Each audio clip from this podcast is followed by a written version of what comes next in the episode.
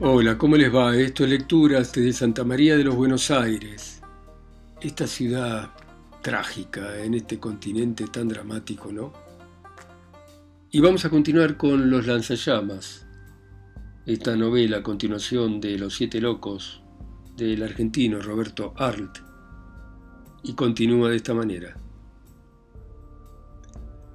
De pronto suena una llamada de ronda reglamentaria y en la pared de madera de un caserón se mueve la sombra del caballo de un oficial inspector que recorre el paraje. El astrólogo prosigue. Bueno, como le contaba, dos años después de este suceso ambos concurrieron, ¿cómo lo llamaríamos? A una fiesta campestre que organizaron los rufianes y sus mujeres en los bajos de San Isidro. En ese paraje se citaba la espuma de nuestro bajo fondo. Manágeres de boxeadores, entrenadores, corredores de automóviles, toda una crema, amiga en particular de Hafner. Estaba también la mujer aquella, la que casi estuvo por apalabrarse con el rufián. Nada hacía presumir lo que iba a suceder. Quiero anticiparle un detalle. Esta canalla respeta a sus mujeres entre sí, como nosotros los civilizados acostumbramos a hacerlo en sociedad. El astrólogo y Erdosain se detienen a pocos pasos de los rieles del ferrocarril. Con jadeo lento pasa un tren de carga por el desvío. Las ranas croan en los charcos y tintinean los eslabones de las cadenas del convoy. Más allá un lanchón se balancea en la aceitada superficie de las aguas. La puerta de un bar, enquistado en una callejuela paralela a la vía del ferrocarril, se entreabre y por la trocha de carbón avanza una mujer gigantesca, se engalana con un sombrero de torta encajado sobre los moños y la sigue un hombrecillo flaco de espalda encorvada. El astrólogo continúa. Cuando la fiesta estaba en su apogeo, Hafner desenfundó el revólver, lo encañonó al otro Macro, se desprendió los pantalones y descubriendo sus órganos genitales dijo fríamente, Decile a tu mujer que me los bese o te limpio los sesos. Usted comprende que esta actitud no es rigurosamente social. El Macron encañonado por el rufián no se movió. Hafner tranquilamente aguardaba, miró el reloj pulsera y dijo, tenés medio minuto. ¿Y el otro? El otro adivinó que el rufián lo iba a matar, que había ido allí con ese exclusivo fin, a matarlo, que solo podía salvarlo de la muerte esa humillación espantosa. ¿Y? Antes de que pasara el medio minuto roncó, Irene, besalo. Y la mujer obedeció. Entonces Hafner, antes de que la mujer se humillara ante él, la tomó de un brazo y dijo, Vos desde ahora sos mía. ¿Y el otro? ¿Qué, iba a hacer el otro? Irse. En estos asuntos de vida o muerte, amigo, las venganzas se trabajan despacio. No me extrañaría que fuera ese tipo el que lo liquidó por la espalda al rufián. ¿El rufián no dijo lo que habría hecho si el otro se hubiera negado? Lo mataba. Tal es así que en previsión de ello tenía desde hacía diez días preparado un pasaporte con nombre falso. ¿Sabe qué es extraordinario? Era un verdadero discípulo de Maquiavelo. Hablando con él me decía que lo que hacía temible a un hombre era la memoria de las ofensas y la paciencia en aguardar la revancha. Vivía sobre aviso como en un campo de batalla. En el tranvía, en la calle, en el café, usted podía asegurar que ese hombre estaba siempre colocado en el punto o ángulo donde menos blanco podía ofrecer al revólver de un enemigo. Catalogaba de una mirada a las personas. Instintivamente establecía el grado de peligrosidad de cada individuo que se le acercaba. Era curioso. Desde las periferias de los parajes donde se encontraba tiraba hacia él radios de ataque y defensa. Semejante composición de lugar instantánea casi en él aseguraba un dominio perfecto sobre los demás. El astrólogo calle investigando en la oscuridad una franja de pampa casi virgen, colindante con poblados siniestros formados por cubos de conventillos más vastos que cuarteles. Es aquella una sucesión de cuartujos forrados con chapas de zinc donde duermen con modorra de cadáveres cientos de desdichados, calles con baches espantosos, donde se descuadrilaría una carreta para montaña. El astrólogo marcha silencioso con las manos sumergidas en los bolsillos de su gabán.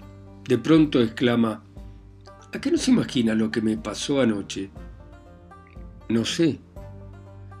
Bueno, después de abofetearme, me escupieron en la cara. ¿Qué dice? Sí, así como usted lo oye, e inmediatamente el astrólogo le contó a en la escena ocurrida entre él y su visitante, el abogado. ¿Y usted? No termino de entender su actitud. El astrólogo chasquea una risita desagradable. Querido amigo, la explicación del suceso es fácil. El abogado me escuchó con tranquilidad hasta que un residuo de sentimientos burgueses, enquistados en el fondo de su conciencia, estallaron, superando su fuerza de control. Si ese hombre hubiera tenido allí un revólver, en ese momento me mata como un perro. Yo a mi vez también lo hubiera asesinado. Me limité a ponerle un codo frente al puño, se rompió la mano. Entonces pensé que matando a ese mozo enérgico no ganaba nada. En principio acepto únicamente el asesinato que reporta utilidad social. Cuando el brazo le cayó a un costado podía devolverle el golpe, pero ¿para qué? Si ese hombre estaba desarmado.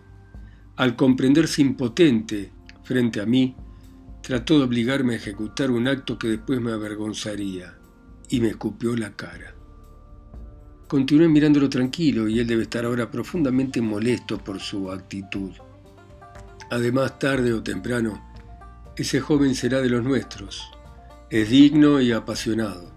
En el fondo, un idealista desorientado, consecuencia ello de la educación capitalista.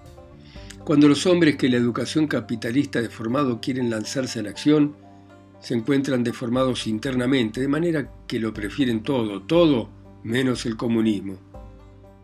¿Y usted le guarda odio? ¿Odio? ¿Y por qué? El astrólogo replicó asombrado de la pregunta de Erdosán. Al contrario, le estoy agradecido de que me haya dado oportunidad de presentarme ante él como un hombre cuyo temple está por encima de las pequeñas reacciones humanas. Además, posiblemente yo le tuviera odio al abogado si me considerara físicamente inferior a él, no lo soy, y nuestras cuentas ya están canceladas. El camino que sigue en marcha a través de campos y está sembrado de carbonilla. A veces el viento trae un olor de alfalfa húmeda. Luego el camino se bifurca y entra nuevamente en la zona de las barracas que desparraman hedores de sangre, lana y grasa. Usinas de las que se escapan baharadas de ácido sulfúrico y de azufre quemado.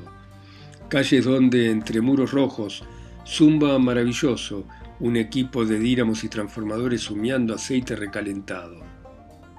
Los hombres que descargan carbón y tienen el pelo rubio y rojo se calafatean en los bares ortodoxos y hablan un imposible idioma de Checoslovaquia, Grecia y los Balcanes. El astrólogo epílogo. Indiscutiblemente el abogado es un hombre bueno. En otros tiempos hubiera ido lejos, pero las teorías sociales no las ha digerido todavía. Al fin se detuvieron frente a una chacra un letrero de chapa de zinc colgado de un poste que sostenía la puerta de tabla rezaba un aviso. Se venden huevos y gallinas de raza. El astrólogo sin llamar entró. Bajo la galería, la luz de una lámpara eléctrica, dos hombres jugaban a los naipes.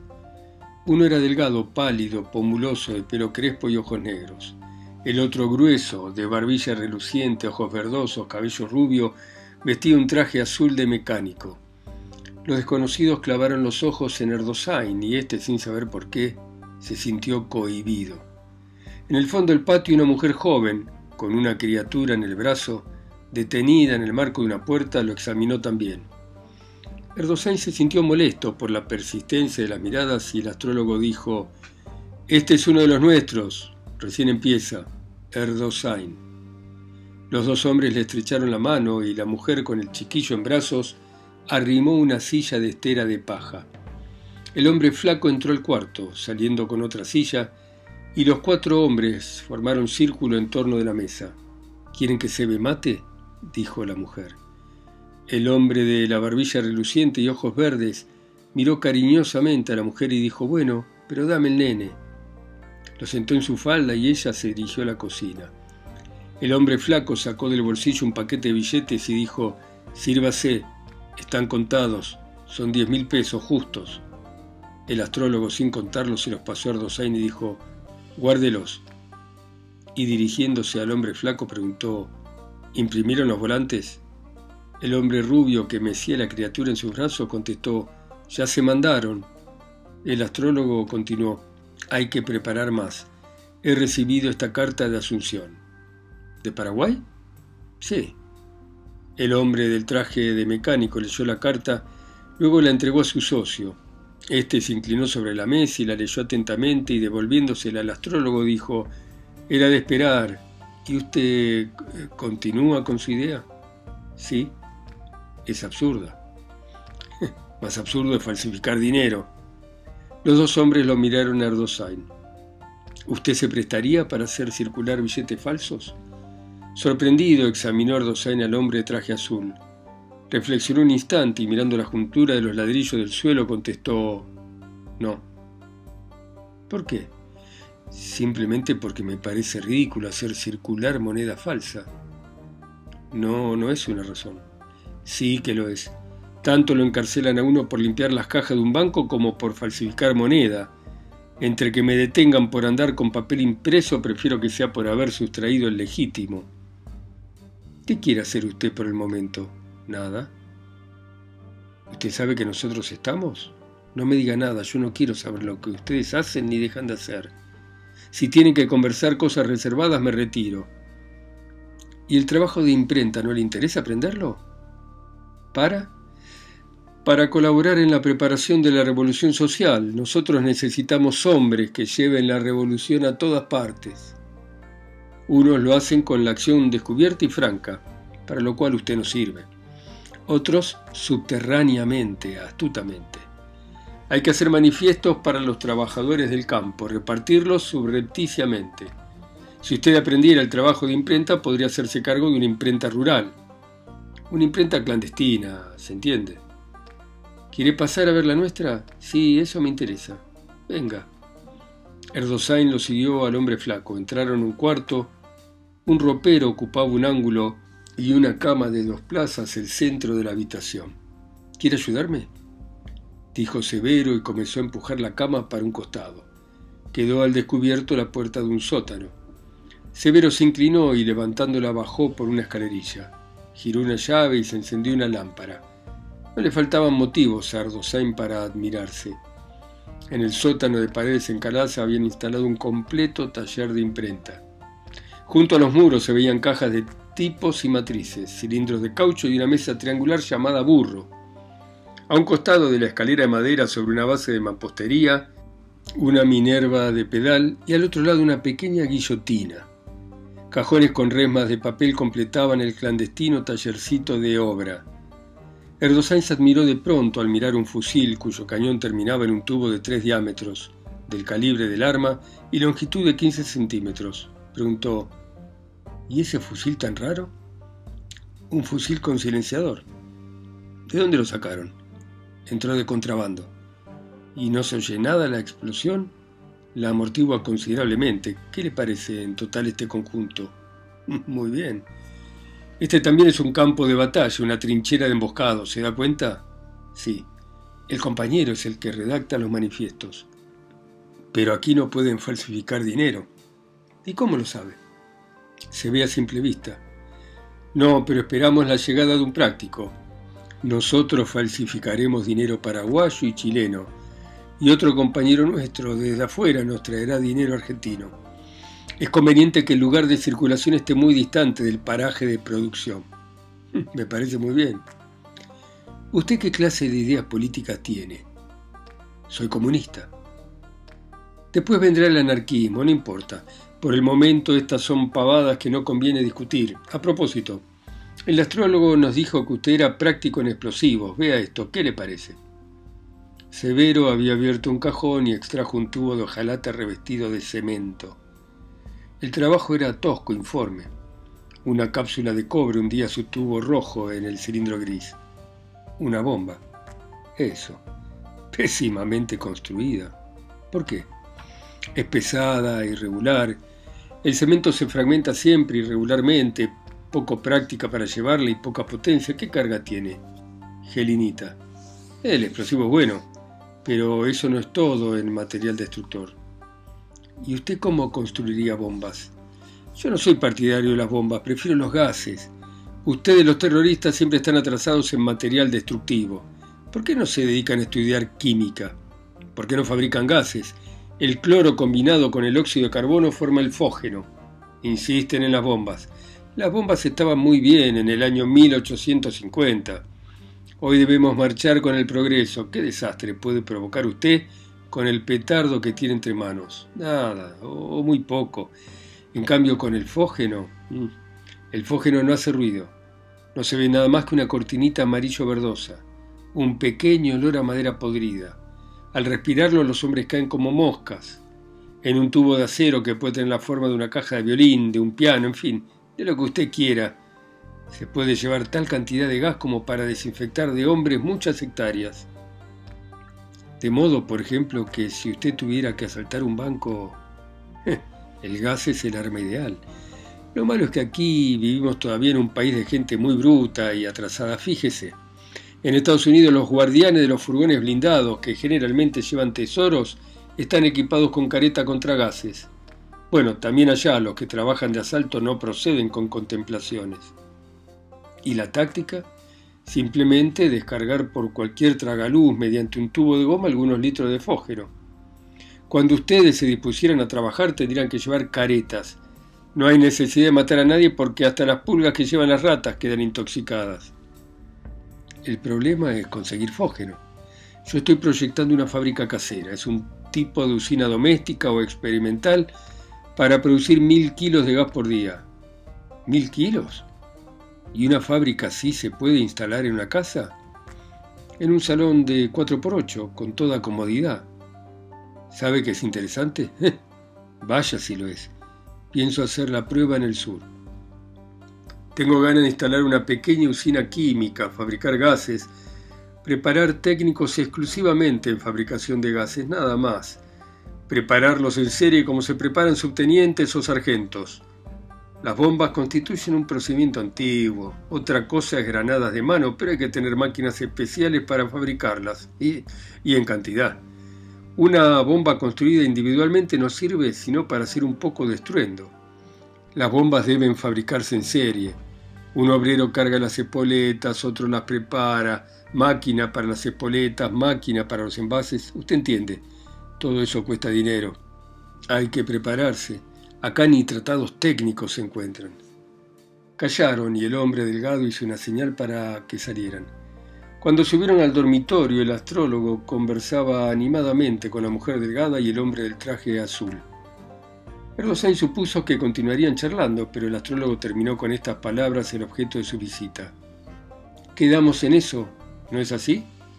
El hombre del traje azul sonrió ligeramente y el cabelludo respondió, en fin, veremos. Los tres hombres no hablaron más. Se miraron mutuamente y la mujer, que con la criatura en el brazo atendía la conversación, repuso, son diferencias insignificantes. Hay que estudiarlas repuso el astrólogo y extendiendo la mano a los tres anarquistas, se despidió. Silenciosamente tras él marchó Erdosain. Una congoja profunda le apretaba el corazón. Algún alivio experimentó cuando pensó, de cualquier modo, me voy a matar. El proyecto de Eustaquio Espila. A pesar de encontrarse Ramos Mejía a 30 minutos de la Avenida de Mayo y la Casa de los Espila a siete cuadras de Rivadavia, el sordo Eustaquio y Emilio hacía dos días que no comían. Comer significaba echar algo en el estómago. Devorar una cáscara de pan seco es comer. Bueno, Eustaquio y Emilio llevaban dos días sin echar al estómago ni una sola cáscara de pan seco. Luciana, Elena y su madre, sitiadas por el hambre, se habían refugiado en la casa de unos parientes esperando que la tempestad menguara. Cuidando los restos de los muebles, Emilio y Eustaquio quedaron en el reducto. Eso sí, tenían tabaco en abundancia y Emilio cada cinco minutos encendió un cigarrillo. Luego, girando sobre el colchón, se volvía hacia el lado de la pared para no mirarlo a ese bellaco de sordo. Este, con las piernas suspendidas en el aire, permanecía sentado a la orilla del catre, la gorra enfundada hasta las orejas, y mirando ceñudamente la puerta del cuartujo como si esperara ver entrar por allí a la diosa Providencia, cargada de un cesto repleto de costillas de ternera, mazos de espárragos, cacho de banana o ananá. Tenía la misma cantidad de hambre que un tigre en ayunas. Una lámpara de acetileno iluminaba con fúlgida llama a los dos hermanos silenciosos, en aquel reducto de murallas de zinc que constituía el dormitorio común. El sordo, haciendo valer sus derechos de sabiduría en matemáticas y química, ocupaba el catre. Emilio meditaba tristemente, en una colchoneta tendida en el suelo, en los treinta años que contaba de vida y con las manos bajo la nuca mirando el cielo raso, se preguntaba si en Ramos Mejía podía encontrarse un desgraciado más famélico que él. Al mismo tiempo soslayaba con cierto furor al sordo, como si lo responsabilizara de sus desgracias. El sordo, impasible, engorrado como un taur, esgarraba escupitajos que proyectaba despectivamente tras el respaldar de su catre. Luego, con la manga del saco, se frotaba el moco prendido entre las barbas y continuaba examinando caviloso la entrada del reducto. Emilio sentía crecer su indignación contra el sordo. Soliloquiaba. Pensar que este puerco sabe cálculo infinitesimal y padece un bribón escapado de la corte de los milagros. ¿Para qué le servirá el cálculo infinitesimal? Una racha de aire lo estremeció de frío. El viento entraba abundantemente por allí, moviendo la fúlgida llama de la lámpara de acetileno. La sombra del sordo sobre el plano ondulado de las chapas se meneaba fantásticamente como la de un bubú de Montparnasse. Hacía mucho tiempo que Eustaquio y Emilio habían peleado y ya pasaba de dos años el tiempo en que no se dirigían la palabra. Juntos en las cavernas más absurdas que les servían de refugio, uno tirado en un catre y el otro tendido en su colchoneta, guardaban silencio de sordomudos. Lo singular de sus conductas es que tácitamente, sin decirse una palabra, salían por la noche a buscar en la calle colillas de cigarrillos. Silenciosamente saltaba el sordo del catre, se endosaba la gorra Apretaba las puntas de un arruinado Macferlán sobre su pecho y seguido de Emilio iba a recolectar tabaco, un hermano por una vereda y el otro por la opuesta. Regresaban, se sentaban en el suelo, colocando de por medio un diario y rompían la envoltura de las colillas, preparando montones de tabaco que al día siguiente soleaban para que se le evaporara la humedad. Partían equitativamente el grupo en dos partes y armaban cigarrillos que fumaban con lentitud, Fumando no se siente hambre, decía Emilio. Bueno, muy bien, dejamos a estos hermanos acá en Ramos Mejía, muriéndose de hambre, fumando, mientras ustedes en sus países, ciudades, continentes o islas escuchan a Roberto Arlt a través de mi voz, acá sola y lejos, en Santa María de los Buenos Aires. Mañana seguimos. Chao.